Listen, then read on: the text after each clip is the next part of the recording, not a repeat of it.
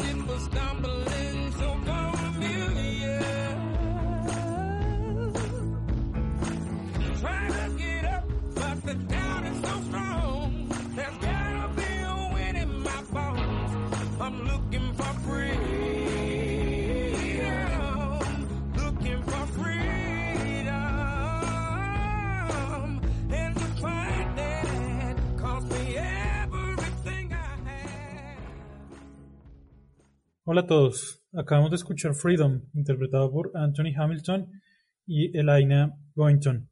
Esta canción fue parte de la banda sonora de Django, la película dirigida por Quentin Tarantino, y escogimos esta canción porque este episodio está dedicado a las luchas de la comunidad negra en el fútbol, a, a, los jugadores, a las jugadoras negras que han enaltecido este deporte con su magia, con su dedicación, con su fútbol, a Garrincha, a Pelé, a Vieira, a Henry, a Turán, a Ronaldinho, a Eto'o, a Drogba, a George Weah, a Roger Mila, a Jerry Mina, a Wellington Ortiz, al Tren Valencia, a Antonio Valencia, a Crystal Dawn y a Wendy Renard, a Balotelli y a un interminable etcétera de jugadores afrodescendientes que han hecho de este deporte aún más bello de lo que es. A ellos que, pese a su talento y su dedicación, no ha faltado quien los ha maltratado por su color de piel. Por eso, y pues también en la coyuntura que vivimos, sobre todo en Estados Unidos, hemos decidido hacer este capítulo sobre esas luchas de la comunidad negra en el fútbol. Saludo como siempre a Mauricio Serna, quien nos acompaña en este episodio, como en todos los demás episodios. ¿Qué más, Mao? ¿Cómo va todo? Pues, hombre, bien, bien, afortunadamente, pero pues bastante consternado con lo que está pasando pues en el, en el mundo, pero pues sobre todo en este país y quiero empezar con una reflexión justamente en ese marco, en ese tema. Y es que quizá pues los que nos escuchan se pregunten por qué estamos haciendo un episodio coyuntural, creo que es la primera vez que hacemos un episodio coyuntural, tomando pues lo que está pasando sobre todo en el marco de, del deporte estadounidense, eh, apoyando las luchas y es que pues precisamente este país nos va a dar esa sorpresa. Y la pregunta concreta es, ¿Por qué no hacemos un episodio entonces sobre lo que pasa en Colombia, sobre la vida en Colombia? Y la respuesta es tan desconcertante como certera.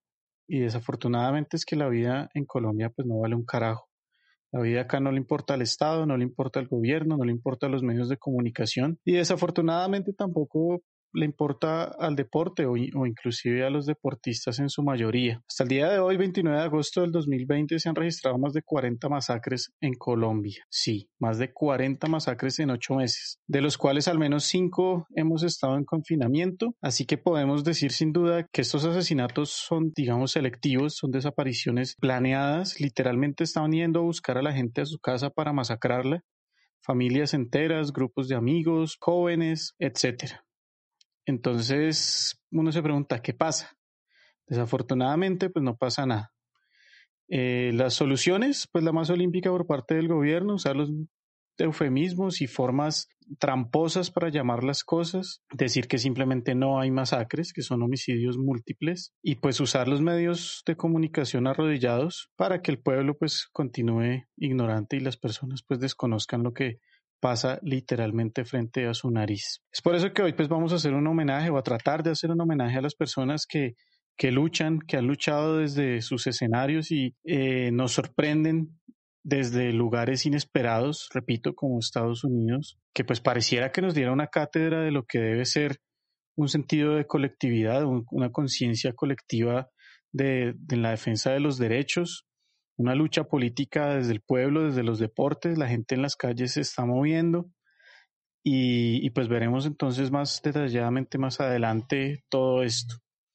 Pero para empezar, Juan, cuéntenos cómo se encuentra usted y pues vamos ya con la primera historia. Em, bien, bien, también consternado por la situación que vive el país y viendo cómo, digamos, la muerte de una persona, o, bueno, han sido varias, pero digamos no a la magnitud que, que tiene en nuestro país, pues moviliza tanto pues a, una sociedad que uno se imagina un poco más estática como, como la estadounidense, pero pues que, que nos está dando una lección. Y eso es lo que nos llega pues en medios de comunicación, porque eh, según nos cuentan, pues la cosa está bien caliente allá. Pero bueno, eh, entramos entonces en materia, al meollo de, este episodio de las luchas de los negros, de las negras en el fútbol. Y esto pues, como todo, eh, lo hemos venido viendo, pues viene casi que desde el mismo origen del fútbol. Al principio pues obviamente a los negros se les prohibió eh, jugar fútbol y traemos la historia de Walter Tull. Walter Tull en 1909 tenía 21 años y estaba a punto de debutar como profesional vistiendo la camiseta del Tottenham Hotspur de Londres. Eh, era el segundo jugador negro que llegaba a disputar el fútbol profesional en Inglaterra, pero va a ser sin dudas pues el más relevante por lo que ya vamos a contar. Eh, era un deporte todavía incipiente, era un fútbol eh, a principios del, siglo XX. el fútbol pues ya tenía un proceso de casi mitad del siglo XIX para su consolidación, ya era un fútbol profesional. Lo habíamos visto, pues el tema de las élites, que era quienes se lo atribuían, quienes lo practicaban y pues no estaba bien visto eh, que el pueblo en general lo practicara y pues mucho menos que llegara pues un negro a jugarlo de manera profesional. Eh, antes de llegar pues a la élite del fútbol inglés, eh, tuvo, una vida difícil. A muy corta edad quedó huérfano de padre y madre y fue llevado de su natal Kent a un, a un orfanato en Londres eh, se crió junto a sus cinco hermanos y seguramente pues fue en el patio de aquel orfanato donde Tull descubrió su talento para el fútbol. Eh, ya siendo mayor de edad, Tull se unió al Clapton Football Club, un club aficionado de Londres con el cual consiguió varios títulos. sus buenas actuaciones fueron las que hicieron que el Tottenham se fije en él. Dos temporadas jugó para los Spurs, pero actuó poco. Cada vez que saltaba a la cancha, desde la tribuna bajaban toda clase de insultos. Los rivales no se quedaban atrás y lo despreciaban de todas las formas imaginables por su color de piel. Dos goles en diez partidos en dos temporadas fueron los números que dejó Tull en su paso por el Tottenham. Esos números encuentran una explicación en el hostil ambiente que tuvo que afrontar este jugador. En 1911, eh, Tull es fichado por el Northampton Town, por aquellos días club de primera división. Allí, quizás lejos de los perjuicios de la capital, Tull consiguió la regularidad tan esperada. De 1911 a 1913 juega 111 partidos y anota 9 goles para su nuevo club. Tiene todo listo para emigrar al Rangers de Escocia para la temporada 1914, pero el inicio de la Primera Guerra Mundial cambia sus planes. Ya no se vistirá con el azul de los Rangers, sino con el khaki del ejército británico. Y ahí hacer una, una pequeña cuñita, y es que el primer equipo de Toul, el Clapton Football Club, es un equipo bastante interesante, de esos que esperamos hacerle un, un capítulo más adelante. Así es. Y, bueno, después de ese paso por el Clapton, entonces, con todo listo para irse al Rangers, pues uno de los grandes de Escocia junto al Celtic, pues la guerra le impide a Tuble ese paso y, y, se enlista en el ejército. En principio los negros tampoco son bienvenidos en el ejército, pero cuando la magnitud del conflicto envuelve pues en mantos de sangre a Europa no queda más opción que aceptarlos. Ellos pelearán por una patria sea cual fuere, que los desprecia y que ahora los reclama como hijos pródigos. Dulce enlista y su valor en el campo de batalla le hace ganar promociones que lo llevan hasta el grado de subteniente. Esto a pesar de que el código militar de la época prohibía que un hombre negro alcanzara el rango de oficial. Walter Tull entonces se convirtió en el primer negro en alcanzar el rango de oficial en la historia del Reino Unido. Una vez más, como cuando se decidió a jugar un deporte de blancos y de las élites, rompió las barreras sociales y raciales de su época. Por su rango, Tull fue puesto en el, frente de una compañía de 26 hombres. Esto no le gustó a los altos mandos del ejército estadounidense, quienes en una comunicación con los británicos eh, dijeron, nosotros nos rehusamos a poner hombres de color en las unidades blancas, por lo tanto deben ser puestos en las unidades de nativos. En marzo de 1918, Tull es herido de muerte. Su cadáver nunca es recuperado, tampoco se intentó nunca recuperarlo. Sus esfuerzos en la guerra no son reconocidos hasta muchos años después.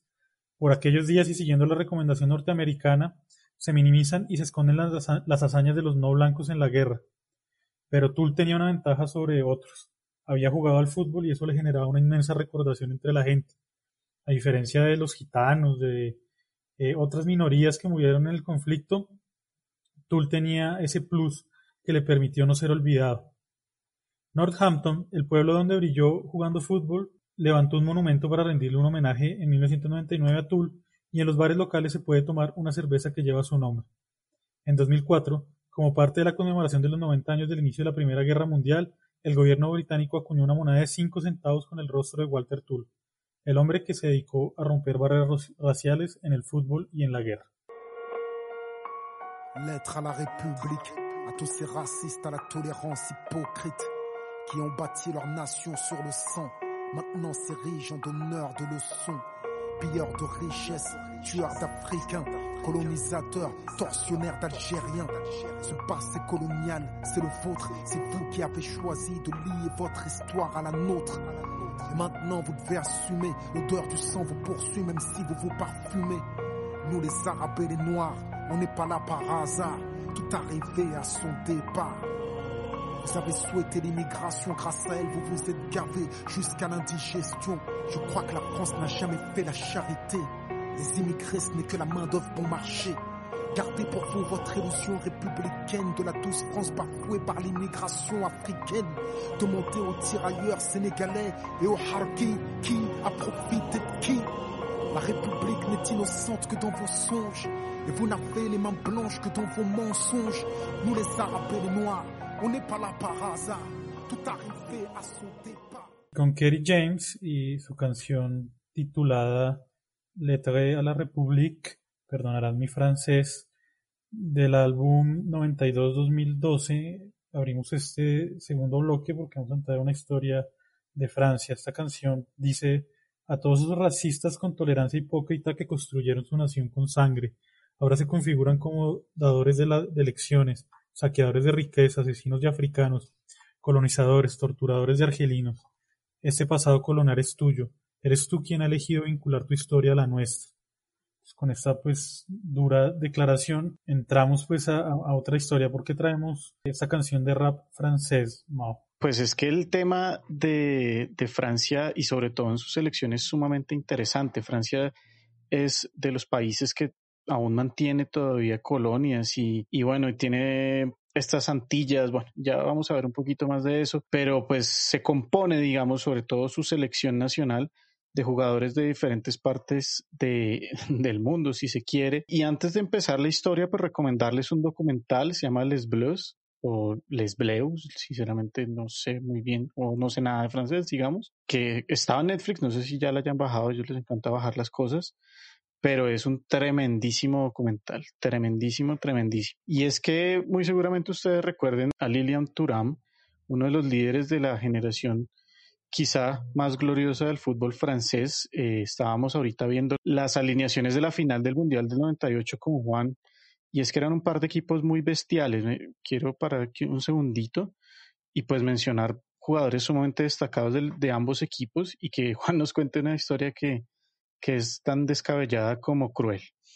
Entonces en, en, Francia pues teníamos tremendos jugadores, estaba pues ni más ni menos que Zidane, encontramos a Yorkaev, a Petit, de Champs, pues Turán por supuesto, de Sailly, en el arco Bartés, un equipo muy muy muy bueno, sin embargo lo que yo le decía a Juan, yo esa final tenía muy poquitos años, pero yo daba por hecho que la ganaba Brasil, porque Brasil contaba con Tafarel, Cafú, Aldair, Roberto Carlos, Dunga, César Sampaio, Rivaldo, Leonardo, Bebeto y pues uno de mis grandes ídolos en la historia del fútbol, pues Ronaldo, quien luego se conocerá como Ronaldo el Gordo, pero en esta época era Ronaldo, pues la maravilla, el fenómeno.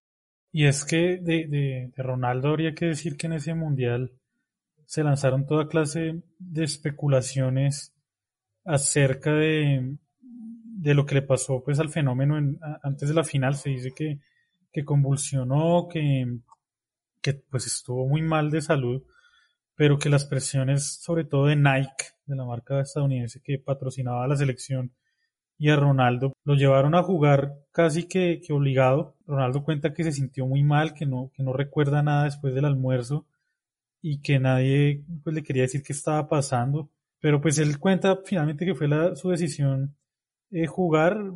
Desmiente un poco lo de las presiones de NAC, pero pues eso siempre ha estado ahí. Recordar que pues finalmente Brasil cae 3 a 0 contra Francia en aquella final y el equipo galo pues se lleva su primera Copa del Mundo. Y es que tremendo ese Brasil, tremendo ese equipo para jugar. Bueno, volvemos entonces a, la historia. Turam, nacido pues en las Islas Guadalupe, un territorio francés de ultramar, pero criado en los suburbios de París. Como pues ya lo dijimos, hizo parte y fue campeón de, de esa Francia 98. Anotó dos goles contra Croacia en la semifinal, fueron los únicos que marcó con la camiseta de, de su país. Resulta que en el 2005, ya varios años después, una oleada de disturbios comienza pues en París, se extienden rápidamente por todo el país. Hemos visto que, que cuando es de protestar y sobre todo de, incendiar, de incendiar cosas, pues en Francia son capos. Se, se, levantan los, los franceses en 2005 alegando precisamente esto, que nunca se han podido insertar pues a la sociedad, que son segregados, discriminados, etcétera, etcétera. Encontramos una Francia en llamas y el entonces ministro del Interior, Nicolás Sarkozy, va a declarar lo siguiente, una cosa que, que uno no creería. Abro comillas. Una manguera de alta presión para limpiar la escoria de los suburbios. Por esos días la selección francesa se encuentra pues en las Antillas francesas para disputar un amistoso con la intención de que de promover pues este sentimiento francés y decir que ellos también pueden ser locales en las Antillas y bueno, un, rollo allí. Muchas personas de estas Antillas pues buscan emigrar y logran emigrar a, pues a Francia, particularmente a París en busca de mejores oportunidades y van a encontrarse con precisamente pues los suburbios, van a encontrarse con esa desigualdad y con ese eh, con esa segregación, encontrándose con que quizá nunca puedan sentirse franceses cómo no se sienten pues los que protagonizaban los discursos, los disturbios en ese año 2005. Desde Martinica, Turam responde a las desafortunadas declaraciones del, del ministro Sarkozy y dice, abro comillas, cuando Sarkozy habla de remover la escoria de los suburbios me lo tomo personal.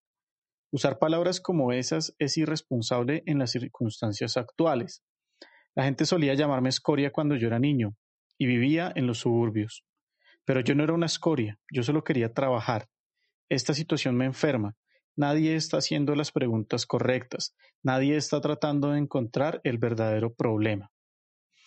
Y es que precisamente lo que hemos hablado, la influencia del fútbol es muy grande y, y Turán puede llegar incluso a tener mucha más credibilidad que cualquier político en Francia. Además, pues contamos con que él sabe de, de carne propia lo que es pues vivir en esas condiciones de rechazo, pues de, de segregación y como varios de sus compañeros, entre ellos Zidane, por ejemplo, no cantan el himno de Francia durante los partidos. Sí, digamos que esto es una gran muestra muy compleja. Les hablaba del documental Les Bleus y precisamente allí se habla de un mito, si se quiere usar la palabra, que es Blacks, Blanks, Beurs, que va a significar negros, blancos y árabes, que, que fue como un lema que los unió para, para, digamos, en el marco del deporte, del fútbol, pero pues que en ese 2005, ya varios años después de, de ganar la Copa Mundial, pues eh, va a decir solo fue una ilusión pasajera. Y ya hablando de Turán un poquito más, siempre fue digamos, un, defensor, un luchador de, de, de, la equidad, de, de los derechos. Y pues hay una historia ahí muy anecdótica, pero pues que vale la pena resaltar, y es que en el año 2002, Jean-Marie Le Pen alcanzó la segunda vuelta de la ronda presidencial en Francia, representando a la ultraderecha que pues recogía todos esos miedos del atentado del 11 de septiembre en Estados Unidos y ese sentimiento antimusulmán, anti-inmigración, que digamos avanzó mucho en, la mentalidad de las personas Entonces cuenta Turán que cuando a él le contaron pues que Le Pen había alcanzado la segunda ronda, él pensó que era una broma. Él no podía creer pues, que un tipo con, con esos planteamientos pudiera alcanzar la segunda ronda presidencial. Cuenta que al día siguiente estaba con sus compañeros de la Juve, de la Juventus en Italia, y que ellos empezaron precisamente pues a, hacer comentarios o burlas en lo que decían el país de los derechos, qué ironía, ante lo cual pues Durán va a decir que se sintió profundamente avergonzado. Por otra parte, existe la Liga contra el Racismo y el Antisemitismo, una organización no gubernamental a la que se vincularon, pues Turán, por supuesto, pero también el caso de Thierry Henry, que vamos a volverlo a mencionar más adelante, donde se trató de llegar a, los gobiernos. Pero precisamente, pues las autoridades dijeron que el fútbol tenía una imagen tan maravillosa que no querían empañarla haciendo un vínculo con la discriminación. Entonces, no había una necesidad, según ellos, de ir más allá. Los gobierno, o el gobierno francés iba a dar por hecho que los simples goles de Zidane o, las jugadas iban a resolver los problemas pues de la sociedad. Pero pues nos damos cuenta que no fue así. Y por el contrario, el no apoyarse en personas tan importantes como Duramo, como Henry, pues fue perder una oportunidad ante el pueblo francés. El equipo francés, pues hoy sigue siendo tan multiétnico y multicultural como lo era en el 98, pero pues desafortunadamente hoy no hay un tipo como Turam que le hable a la sociedad, que se pare en su posición de ídolo o de jugador reconocido para llamar la atención. Sin embargo, pues este personaje importante no se rinde. Tiene varias fundaciones, tiene fundaciones en donde precisamente su objetivo es educar contra el racismo y su lucha continúa ya hoy alejado de las canchas. Y esa lucha está más vigente que nunca. La lucha contra el racismo en el fútbol eh, debe continuar porque es que el último incidente que, que, tuvimos y del que inclusive comentamos en un capítulo anterior, eh, pues tuvo lugar desafortunadamente en, en, en, la Liga Portuguesa, en un partido que enfrentaba al Victoria Guimaraes y al Oporto. Minuto 69, harto de todo, de todo lo que ha tenido que escuchar desde el calentamiento, el delantero visitante Moussa Marega, de 28 años, él es franco-maliense, decidió marcharse del campo. Todo lo que sucedió en los siguientes minutos no hizo más sino empeorar la situación. Es un evento supremamente triste porque este hombre pues ha sido maltratado por su color de piel, por ser un hombre negro, y él, pues en un acto de, coherencia, dice, yo no tengo por qué aguantarme esto y se sale de la cancha y lo que viene supremamente triste porque sus compañeros y sus rivales, algunos también negros, tratan de convencerlo por todos los medios de que no se fuera, lo sujetaron, lo agarraron, eh, el portero de su equipo, Agustín Marchesín, se, se, llevó las manos a la sien como en un gesto de que no entendía su actitud, eh, su entrenador se apresuró a pedir el cambio para no quedar con 10, o sea, una falta de, de solidaridad con su compañero, con su colega, eh, con otro ser humano que pues yo no, yo no logro entender de, los jugadores de, de, estos dos equipos. Todo el mundo se empleó a fondo con la intención de que el encuentro continuara con o sin Marega. O sea, el hombre no importaba. Pero nadie en ese instante se solidarizó con él ni propuso medidas de fuerza como parémonos todos o eh, abandonemos el terreno de juego y no juguemos ni un minuto más hasta que, hasta que se callaran los insultos. La prioridad pues fue el juego, fue pues seguramente el negocio, fue, pues no sé qué les pasaría por la cabeza a estos jugadores. Eh, había que acabar a toda costa un partido que ya no tenía ningún sentido. Sin embargo, pues el empeño del resto pues no torció la voluntad del delantero que se enfiló a los vestuarios, dedicando pues unas eh, hermosas, ¿cómo se llamarán? Bueno, acá en Colombia se dice pistolas, ese gesto de levantar el dedo del medio en contra de la tribuna. Al final, eh, Marega dijo, Agradezco también a los árbitros que me hayan mostrado amarilla por defender mi color de piel. Entonces, pues una cosa de no creer, de locos, y que nos muestra lo lejos que estamos de superar estos eventos.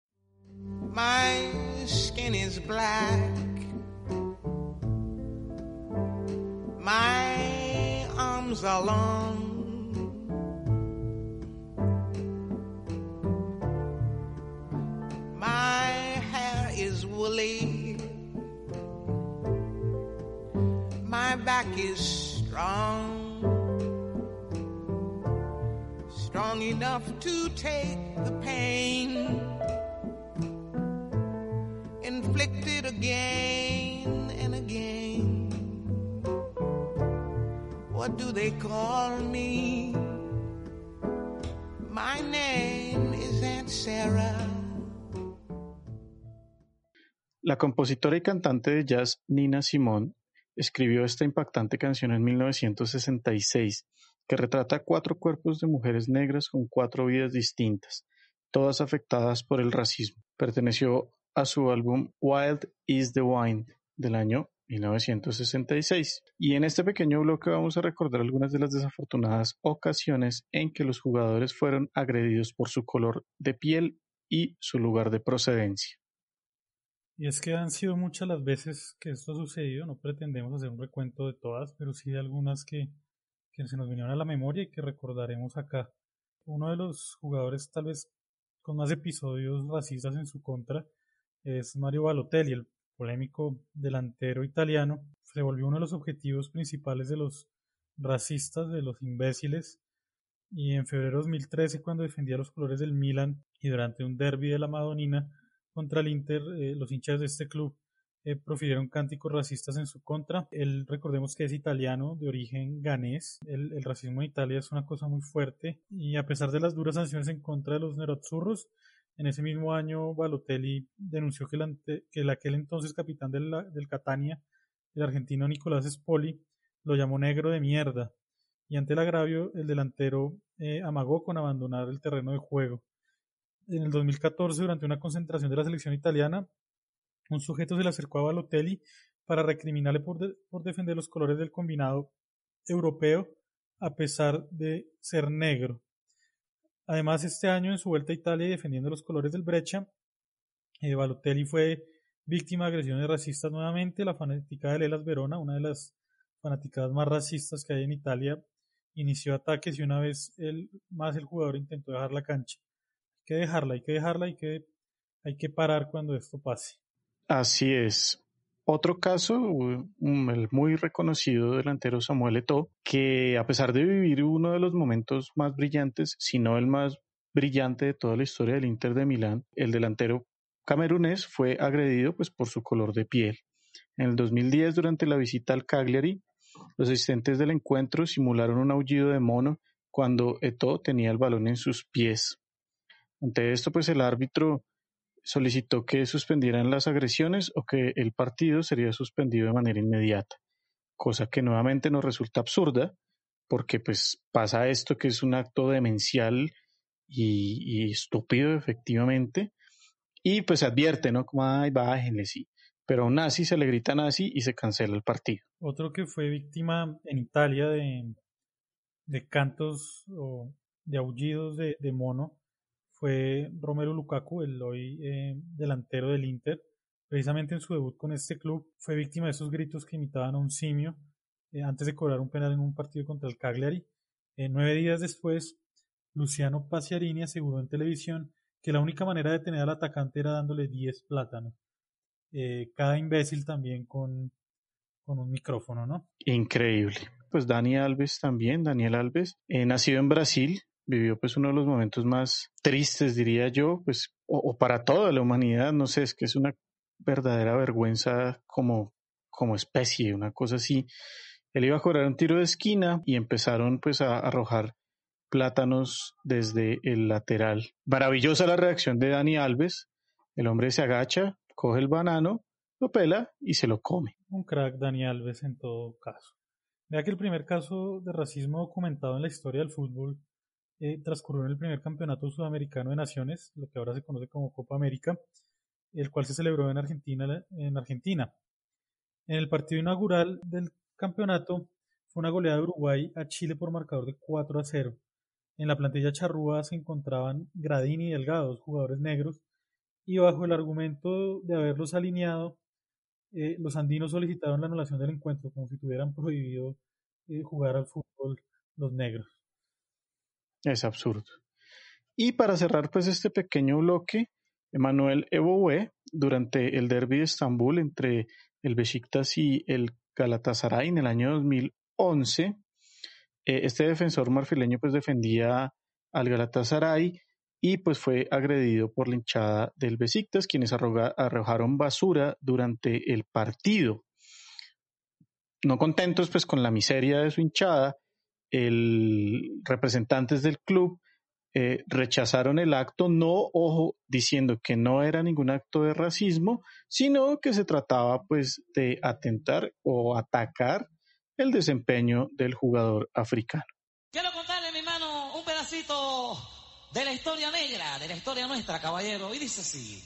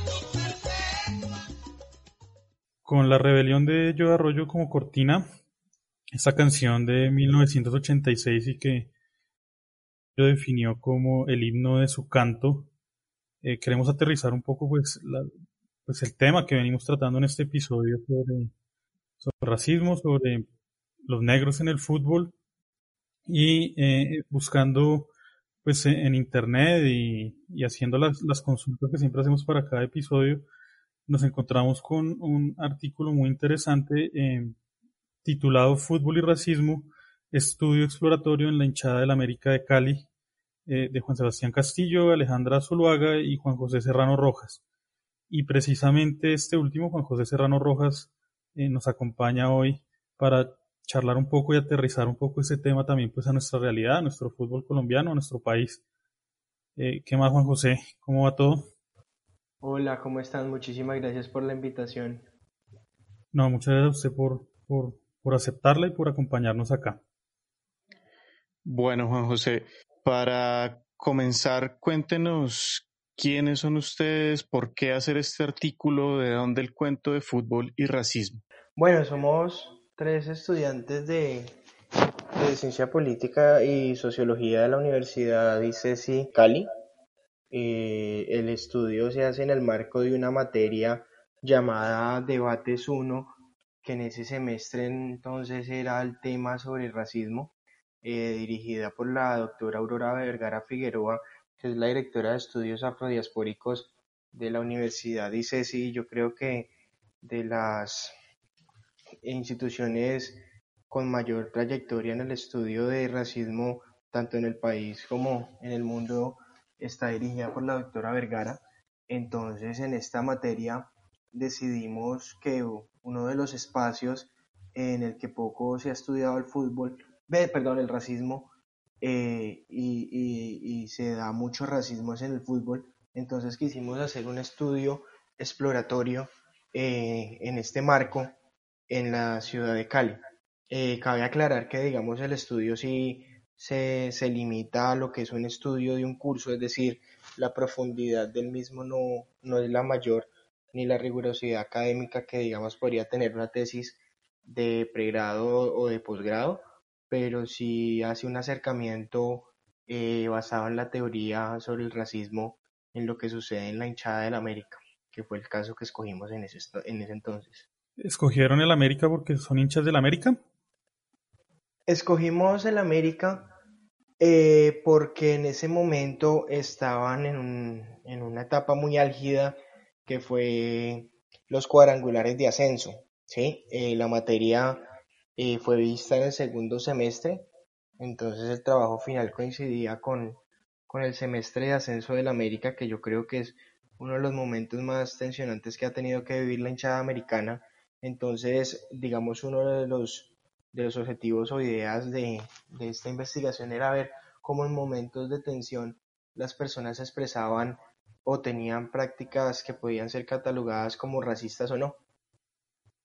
Usted nos habla en el artículo, eh, y esto me pareció muy interesante, pues de que, tenemos un imaginario o un concepto del estadio como un lugar de, de, inclusión, donde se borran ciertas diferencias y todos compartimos pues uno al lado del otro, eh, sin conocer mucho sobre su pasado, sobre sus creencias, eh, pero pues que esto se ve de alguna manera desvirtuado pues por todo este tema eh, de, la, de la expresión racista que está bien naturalizada según lo que ustedes concluyen allí en, en, en, esos espacios, ¿no? Sí. Claro, cuando, cuando, tú vas al estadio, cuando cualquier persona que le gusta el fútbol va al estadio, uno, uno se olvida de lo que hay afuera, ¿sí? Uno no sé, pensando en la polarización de este país, se le olvida si el de al lado es uribista, si es petrista, si es de centro, o si es de, de izquierda de otra corriente, o si tiene un pensamiento diferente sobre X o Y tema, porque digamos en ese momento están pensando es en el partido de fútbol y en su equipo de preferencia. Uno, uno pregunta por cualquier cosa en ese momento, menos por política o por debates sociales, que digamos es algo que se ha visto también muy reiterativo cuando juega la selección Colombia.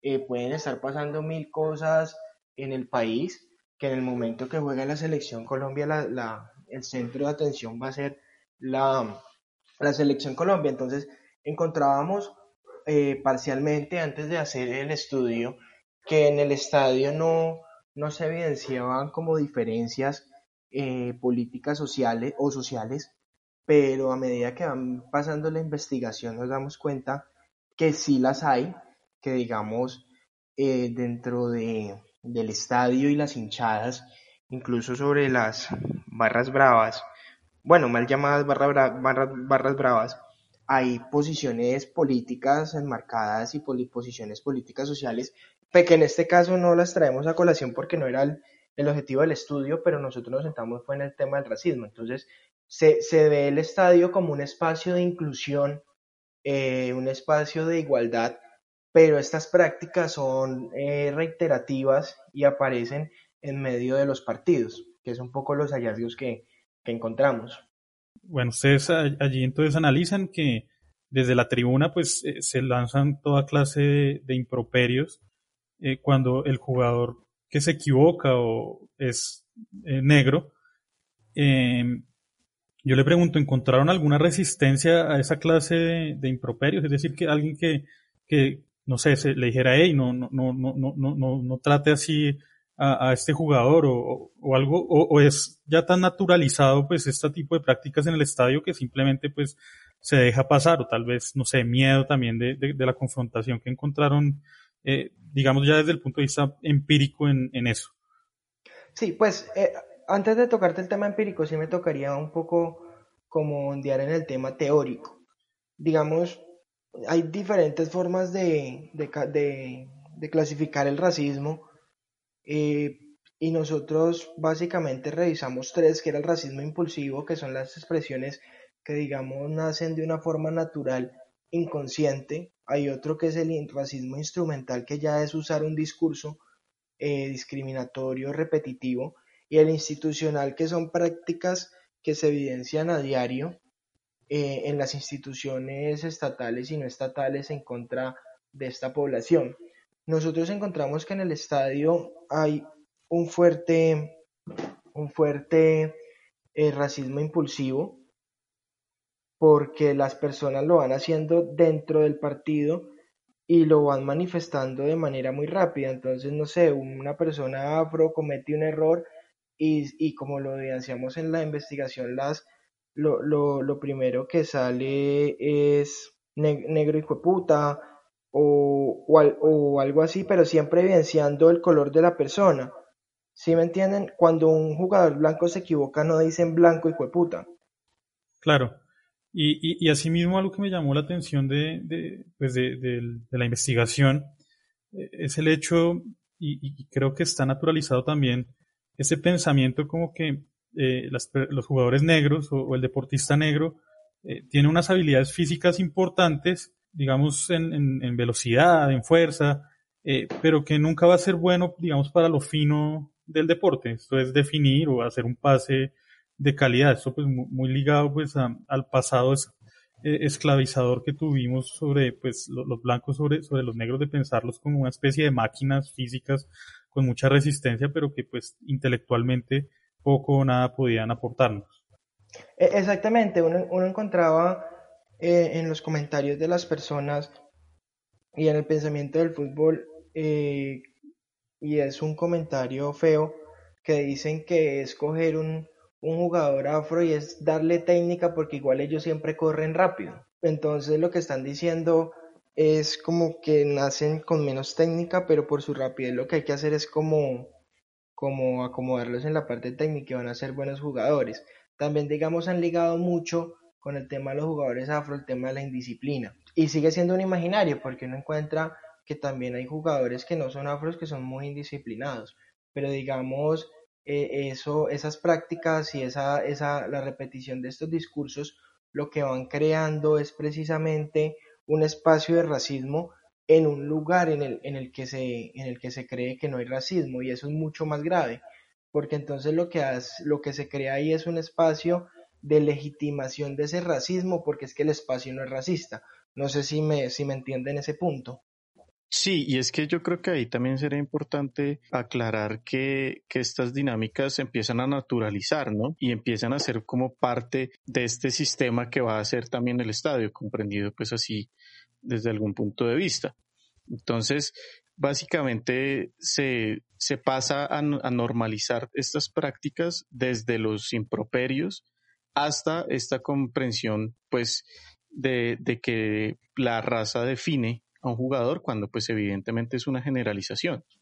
Correcto, correcto. Entonces, pues se vuelve aún más preocupante porque un espacio que está diseñado como medio de esparcimiento social, eh, de precisamente evadir temas discriminatorios, se está convirtiendo en, en la reproducción de estos pero sobre todo sin una sanción de la sociedad, porque la sociedad no lo está viendo como, como un espacio racista. Por eso yo creo que va a ser muy importante eh, los estudios y los análisis que se hagan sobre lo que está viviendo en este momento Estados Unidos, porque puede ser un espacio, eh, un inicio de, una nueva forma de afrontar el racismo.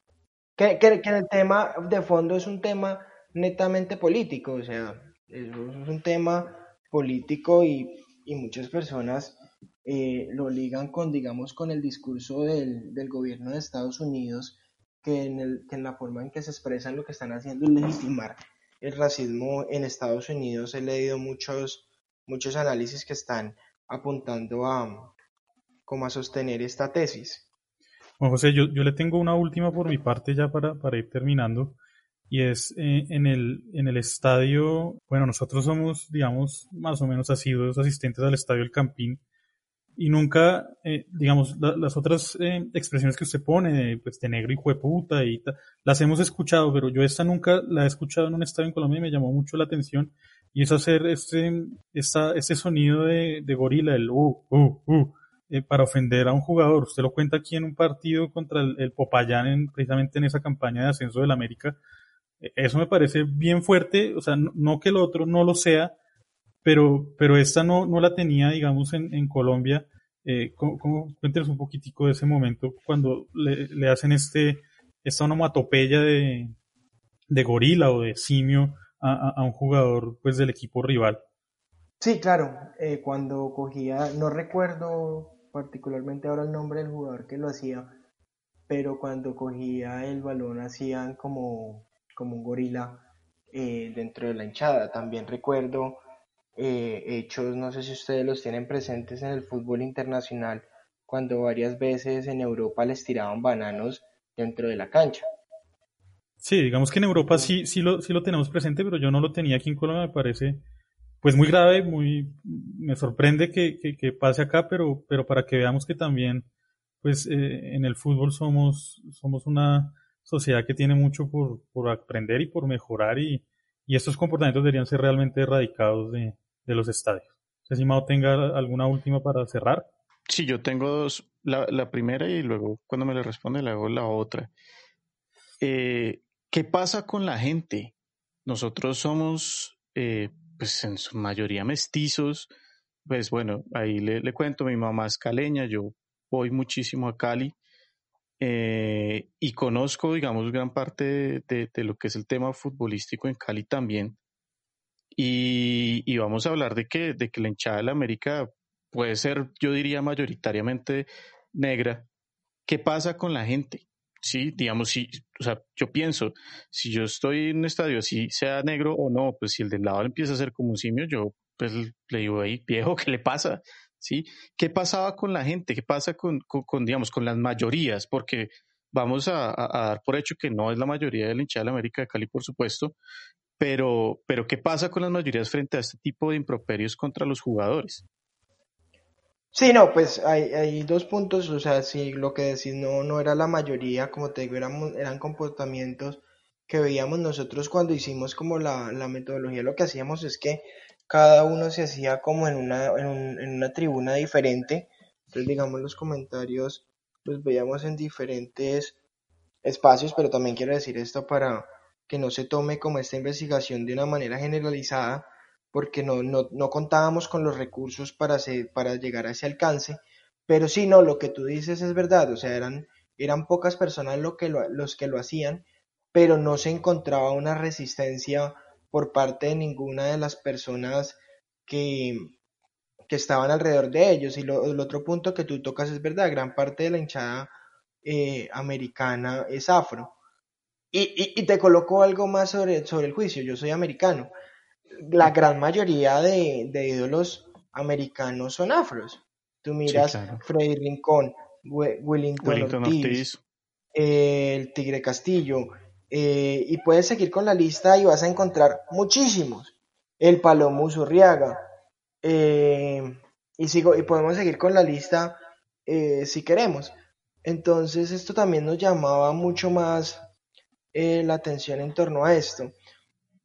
Tenemos una, una, una tuvimos una hipótesis, pero no, no, no había forma de, de comprobarla primero por el alcance de nuestra investigación y segundo, pienso que es un tema más de que tendrían que investigar, investigar los psicólogos y es que la presión de ese momento la gente ni siquiera lo está haciendo con, con ¿cómo lo digo? Con, no lo está haciendo intencionalmente por quererlo ofender por ser, por ser afro, pero lo dicen de esa forma, porque, porque no, no lo vemos como una práctica que quiera eh, que sea intencional, sea, decirle que, que es afro, pero sin embargo se referían a esa característica.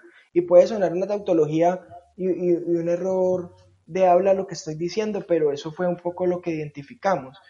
Se referían a, la condición que ellos, bueno, no, eso no es una condición, a que nacen con, eh, con un color eh, que los identifica, así como los que no son afro nacen con el que lo identifican, y sobre esa característica es que acompañan el ataque.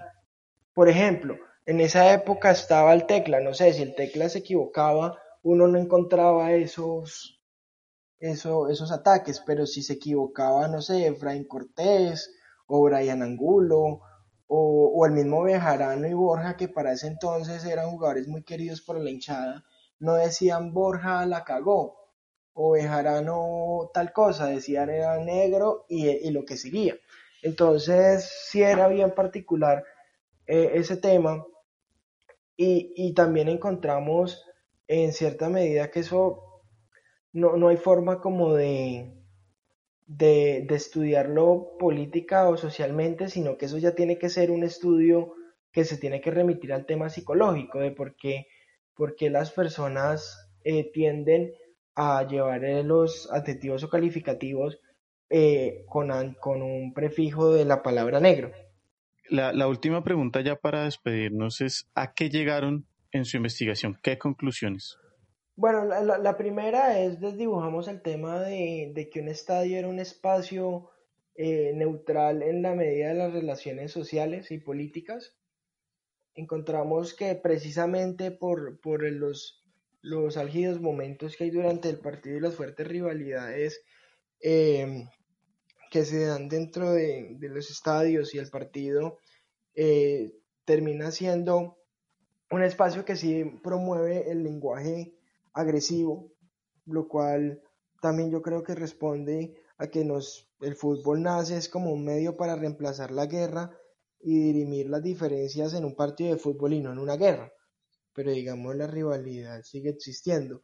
Entonces encontramos que digamos esa, esa repetición de insultos racistas sí pueden tener cierto grado de, de institucionalidad dentro del fútbol, haciendo igual la, la aclaración de que nuestra investigación se limitaba a un solo estadio, habría que hacer el análisis en Colombia en varios estadios a ver qué se encuentra sobre esto, pero si encontramos que esa violencia, esa violencia verbal se ha normalizado, eh, digamos, en este sentido. También encontramos que los insultos racistas son más o menos fuertes dependiendo si es para el equipo que se apoya o se o, o es el rival, es decir, los insultos eran muchísimo más fuertes cuando eran contra el rival que jugaba la América, ¿sí? Digamos, si se equivocaba alguien de la América, que también hacían mención, pero eran mucho más fuertes cuando era el, el rival, el de, el, el, de, el del insulto, a quien se referían despectivamente. Entonces encontramos que en el estadio también se están generando y reproduciendo este tipo de prácticas y, y es preocupante porque digamos es un espacio en el cual también están yendo niños a, a cogerle amor a un deporte y que se les puede también desde pequeños volver normal esto. Entonces yo creo que sí necesitan una intervención eh, ya sea pública o de, las mismas, de los mismos equipos deportivos para tratar esto. Por ejemplo, en, en Europa se hizo con ayuda de, de, de la UNESCO eh, y creo que uno de los equipos que más ayudó a liderar ese tema fue la Juventus en ese entonces de campañas en contra del racismo, ¿sí? Tema de, porque en Europa hubo un momento muy fuerte con temas de racismo, lo que les decía ahorita el tema de que les tiraran bananos o que los insultaban, que los jugadores se salían llorando. Entonces encontramos eso, que digamos en el, en el estadio sí se está volviendo como una práctica reiterada y que sobre todo necesita eh, una intervención en este tema. Bueno, pues Juan José, pues muchas gracias por, por aceptar esta invitación, por, por la valiosa intervención eh, y pues ojalá se sigan haciendo más estudios desde la academia como este. Entonces, eh, Juan José, muchas gracias. No, muchísimas gracias a ustedes por la invitación.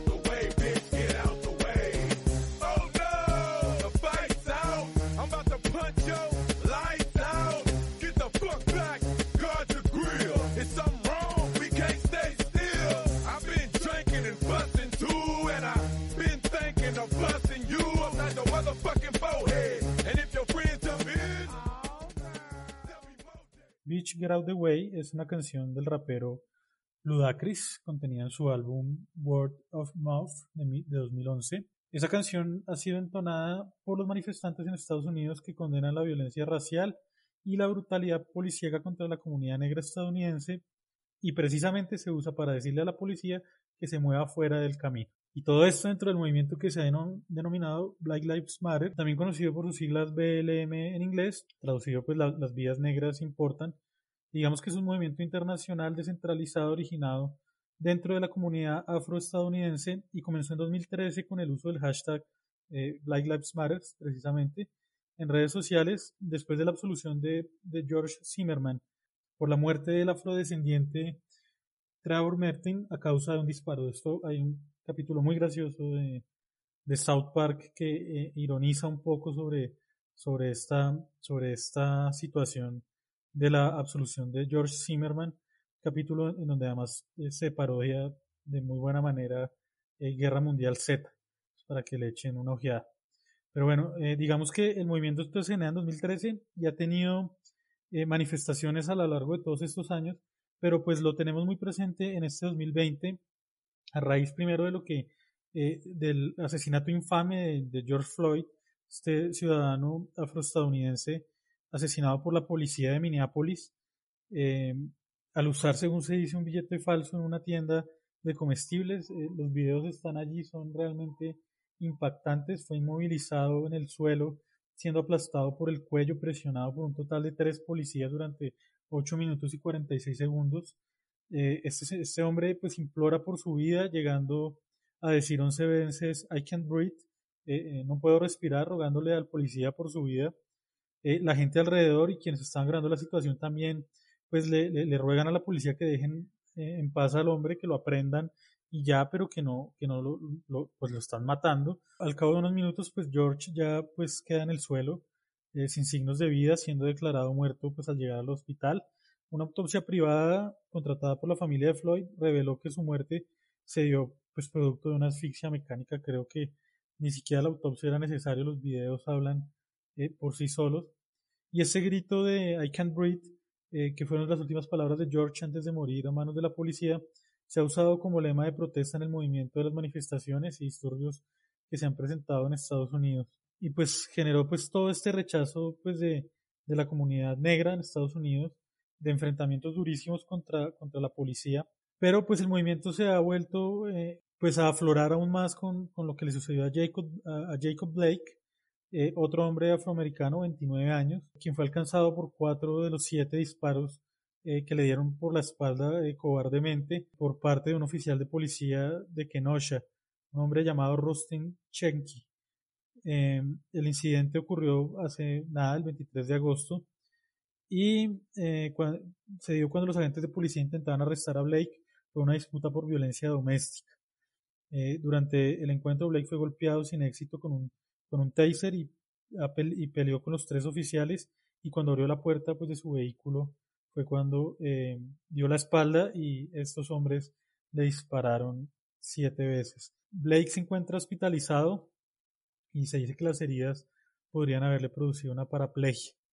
Entonces, pues todo esto ha despertado este movimiento que ha tenido unas repercusiones eh, pues muy importantes, eh, claro, en la vida estadounidense, pero que también se han visto reflejadas en el deporte una verdadera locura lo que, lo que pasa con, con estas historias, es, es demencial. Uno no puede creer lo, lo que ve y, y, también lo hemos hablado un montón de veces, ¿no? Este, este mundo de ahora que nos permite tener todo en video, pero carajo, lo que, lo que debía pasar hace 10 años en, y hacia atrás, una cosa que, que no nos podemos ni imaginar. Y sí, señor, esto tiene una repercusión fuertísima en el deporte, uno no lo pensaría, sobre todo pues en el, en el, en el marco de los gringos, pero pues lo tiene. Y esto tiene un antecedente. El 26 de agosto del 2016, los San Francisco 49ers recibieron a los Green Bay Packers en un partido de pretemporada de la National Football League, de la NFL. Recordemos que los gringos le llaman al, al fútbol americano fútbol y al fútbol real eh, soccer. bueno, como cada encuentro, eh, todos los jugadores se ponen de pie para escuchar el himno de los Estados Unidos, pero en este caso pasó algo muy particular. Todos se pusieron de pie excepto un jugador llamado Colin Kaepernick, un coreback que toma la decisión de quedarse con una rodilla en el piso, una decisión sin precedentes, una situación que, que pues sorprende a todo el mundo y es una señal de protesta contra la serie de asesinatos de ciudadanos afroamericanos aquel año, también a manos de la policía. Entonces, eso también enmarcado en el, en el tema de, de Black Lives Matters. ¿Qué dijo el hombre? Dijo, no voy a levantarme para mostrar mi orgullo por una bandera de un país que oprime a la gente negra y de color. Para mí, esto es más grande que el fútbol americano y sería egoísta de mi parte mirar hacia otro lado. Hay cuerpos en las calles y gente cobrando mientras se marchan libremente de un asesinato. Entonces, pues creo que es súper, súper fuerte. Y, y dejan claro, pues, o sea, marca un referente, marca un referente que, que se va a volver en el deporte estadounidense muy común.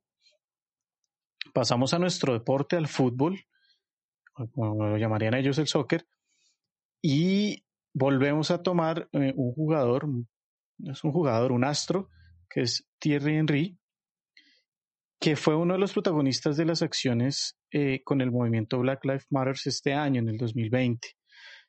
Tras el asesinato de George Floyd y como gesto de solidaridad, Henry posó con dos gestos que han caracterizado este apoyo de la causa negra o afro. En primer lugar, el, histórico puño en alto, como grandes deportistas afro lo han hecho en señal de resistencia. Y en segundo lugar, como lo decíamos ahorita, con la rodilla en el piso, que va a ser pues tomada de, de Colin Kaepernick, pero que en el caso de Floyd, particularmente el que nos contaba Juan de George Floyd, pues también tiene que ver porque en esta posición infame es que estos policías pues lo van a asesinar. Eh, Henry se mantiene en esta posición los primeros 8 minutos y 46 segundos, el tiempo exacto pues que dura George Floyd en el suelo, creo que es un, un gesto muy significativo el de este astro Thierry Henry. La Premier League, por otra parte, regresó tras 100 días de para pues, por la pandemia que estamos viviendo y los equipos pusieron el lema contra el racismo Black Lives Matter en sus camisetas en lugar de los nombres de los jugadores como es habitual. Además de esto, antes de iniciar el partido y en las pausas para refrescarse, los futbolistas inclinaron su rodilla en tierra para eh, protestar precisamente y como un gesto de apoyo a, esta causa tras la muerte de George Floyd. En una entrevista para la prensa después de ganarle al Arsenal, el director técnico del Manchester City, Pep Guardiola, no dijo una sola palabra relacionada al partido o al deporte. Dedicó su intervención a tratar el tema del racismo y el movimiento antirracista que despertó en Estados Unidos y, por supuesto, en el mundo, el asesinato de George Floyd. Algunas de sus palabras fueron, me molesta, tengo vergüenza de lo que los blancos han hecho a los negros. Además agregó, solo porque eres de un color diferente ¿Cómo puedes pensar que esto te hace diferente? Todos los gestos de solidaridad son buenos y positivos. Se debe hacer todo lo que se pueda hacer porque la gente tome conciencia de que esto no es aceptable. Por otra parte, el jugador Jadon Sancho del Borussia Dortmund, tras anotar contra el Paderborn, mostró en su camiseta el mensaje Justicia para George Floyd, escrito a mano. Este fue uno de los primeros, si no quizá el primero, de los deportistas en protestar frente a este asesinato. El deporte en general se solidarizó con la causa. Encontramos manifestaciones en la NASCAR, en la Fórmula 1, en el fútbol femenino, en la NBA, en el fútbol americano, etcétera, etcétera, etcétera. Todo esto enmarcado en un escenario muy simbólico, muy simbólico, muy de, del apoyo, de la causa y tal. Pero ¿qué es lo que ha pasado en estos días, Juan? Bueno, pues que el tema de Jacob Blake, pues ha impactado profundamente, obviamente unado al de George Floyd, es como que ya, ya, ya no aguantan más, ya, ya uno es muy grave, dos, ya para una sociedad, lo que nos muestra la sociedad norteamericana es ya insoportable, es decir, no, no más. Y, y en ese sentido, pues el deporte, como usted bien lo dice, pues no, no, se ha quedado al margen. Quiero leer esta, esta declaración de la, de la MLS, de la Major League Soccer, la, la primera edición del fútbol estadounidense, Dice, toda la familia de la MLS está profundamente triste y horrorizada por el tiroteo sin sentido en contra de Jacob Blake y los eventos en Kenosha. Estamos con la comunidad negra en todo nuestro país, incluyendo nuestros jugadores y empleados. Compartimos su dolor, enojo y frustración. Toda la MLS condena inequívocamente el racismo y siempre se ha apoyado la igualdad, pero necesitamos hacer más para tomar medidas tangibles, para conseguir el cambio. Seguimos trabajando con nuestros jugadores, nuestros clubes y la comunidad del fútbol para aprovechar nuestro poder colectivo para luchar por la igualdad y la justicia social. Entonces esto es, esto es fuerte porque es eso, pasar de lo simbólico a decir, hey, tenemos que hacer cosas tangibles, tenemos eh, un poder, y eso pues que la MLS pues es el deporte menos popular quizás en Estados Unidos, pero aún así tenemos que usar ese poder para, para generar cambios. Y esto pues eh, aún ha sido más importante en lo que ha pasado la NBA, esto pues no es básquet y política, pero, pero lo de la NBA pues ha sido increíble. Es decir, suspender una jornada eh, de playoff, es decir, de las semifinales de la NBA. Un boicot se llamó primero por, por parte de los Milwaukee Bucks, pero que después se le iban a unir pues los Lakers y los demás equipos participantes en esta iniciativa de, hey, no vamos a jugar porque lo que está pasando es muy grave. Eh, entonces suspenden toda la jornada. Eh, hablábamos con Mauro que pues qué bueno que no dejaron solos a los, a los Milwaukee Bucks porque pues fácilmente les hubieran dado pues perdido el partido y alguna sanción y listo. Pero es que cuando somos todos y somos todos los equipos que estamos disputando el título, eh, pues es una cosa brutal. en esto pues LeBron James inclusive era partidario y cuando hablamos de LeBron James hablamos pues del jugador más importante de los últimos años de, de la NBA, eh, él era partidario de suspender eh, la, la, liga, es decir, no, no se juega más, eh, nos están matando, es, es, lo que está pasando y no tiene sentido seguir jugando. Sin embargo, pues aparentemente una llamada de, del expresidente Barack Obama lo convenció de seguir jugando bajo el argumento un poco de hacen más estando pues ahí jugando y, llevando el mensaje que pues que dejando de jugar. Entonces la NBA se sigue jugando, pero pero, pero pues todo el tema está, además los clubes sacan, eh, bueno, los clubes, las franquicias en este caso en la NBA, sacan pues comunicados, pero no son comunicados tibios, son, hay que hacer algo, nos están matando, o sea, llaman esto diferente un asesinato, no se ponen con eufemismos como, como lo hacemos acá. Entonces e, es muy importante lo que está pasando.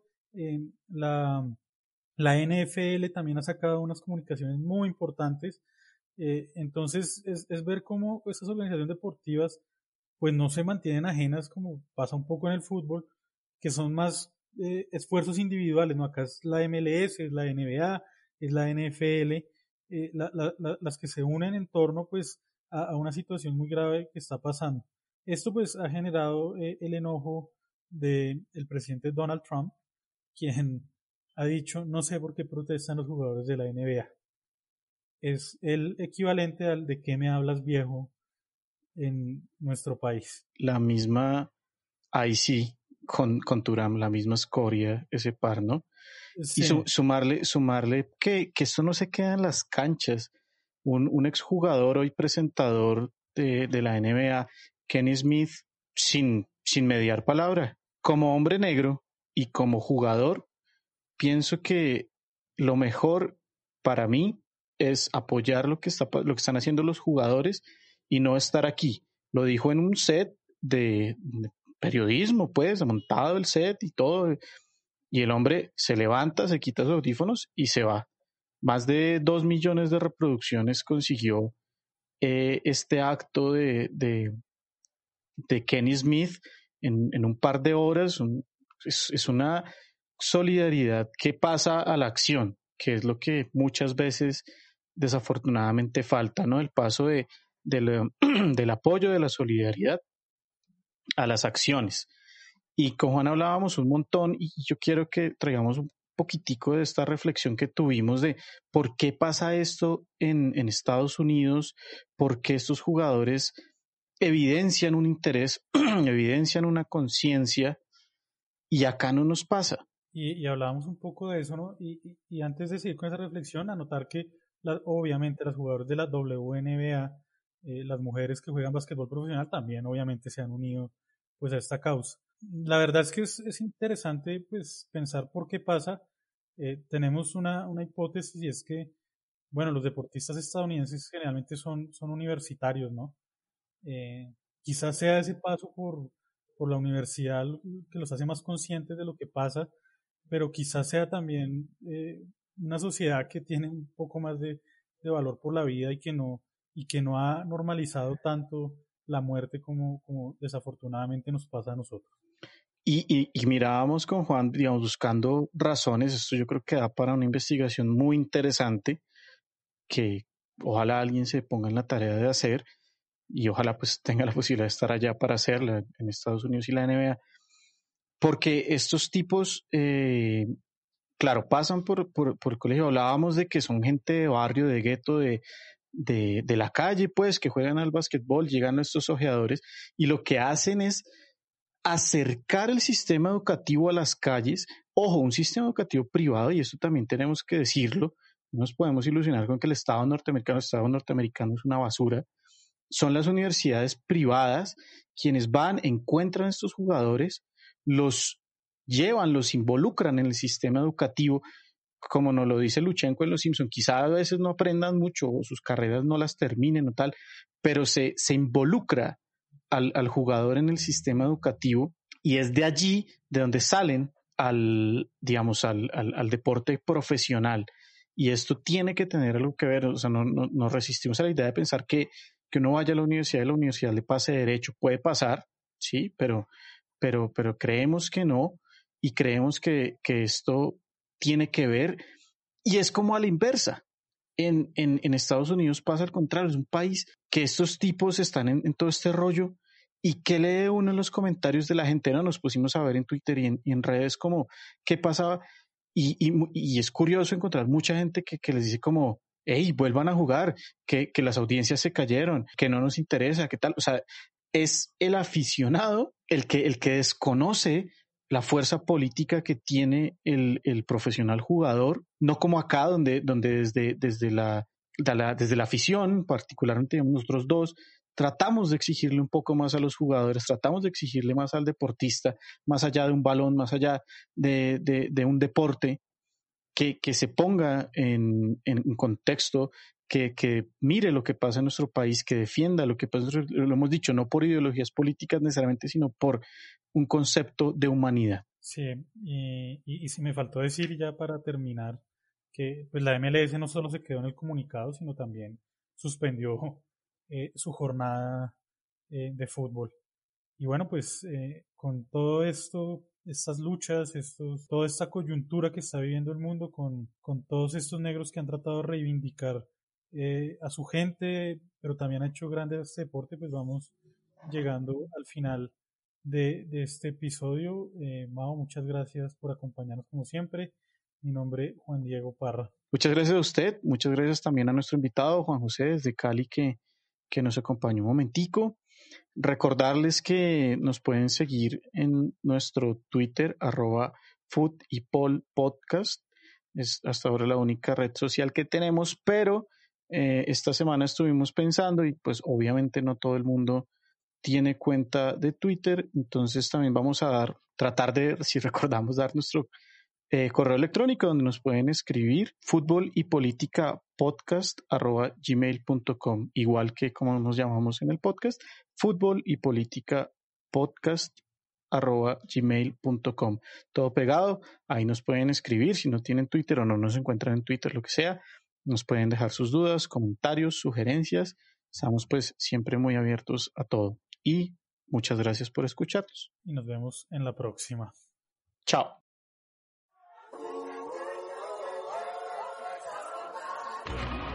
This is America. Don't got you slipping up. Look how I'm living up. Police be tripping up. Yeah, this is America. Hey, guns in my area. My area. I got the strap. Now they always say congratulations. This is America. Work so hard Don't got you slipping. They Look what I'm whipping vacation. This is we Don't got you slipping up. Don't got you slipping up. If you to the sky? How could all make sense when I got millions on my mind? Coming